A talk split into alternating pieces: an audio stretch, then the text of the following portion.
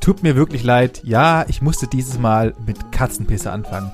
Vielleicht liegt es einfach daran, dass der große Barbo unserer Lieblingszeitung nicht mehr da ist. Er musste ja leider gehen. Vielleicht findet er aber einen neuen Job in einem kleinen Drecksdorf. Oh, hoffentlich kommen sie nicht hierher zu mir, weil ich habe am Wochenende einen wirklich richtig, richtig guten Spanier bei mir in meinem kleinen Dorf entdeckt.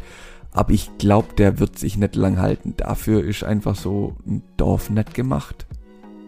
Tja, vielleicht sollte man einfach auch mal die ortsansässigen Spanier unterstützen. Solange es noch keine Nagelstudios bei dir in der Innenstadt gibt. Ach doch, da war ja was. Dann sollte man vielleicht doch mal auf die Großinvestoren hören und sagen, hä, irgendwas stimmt hier nicht, hä? Ja, weißt du, was auch nicht stimmt und das macht mir ein bisschen Angst? Die Lieferkette.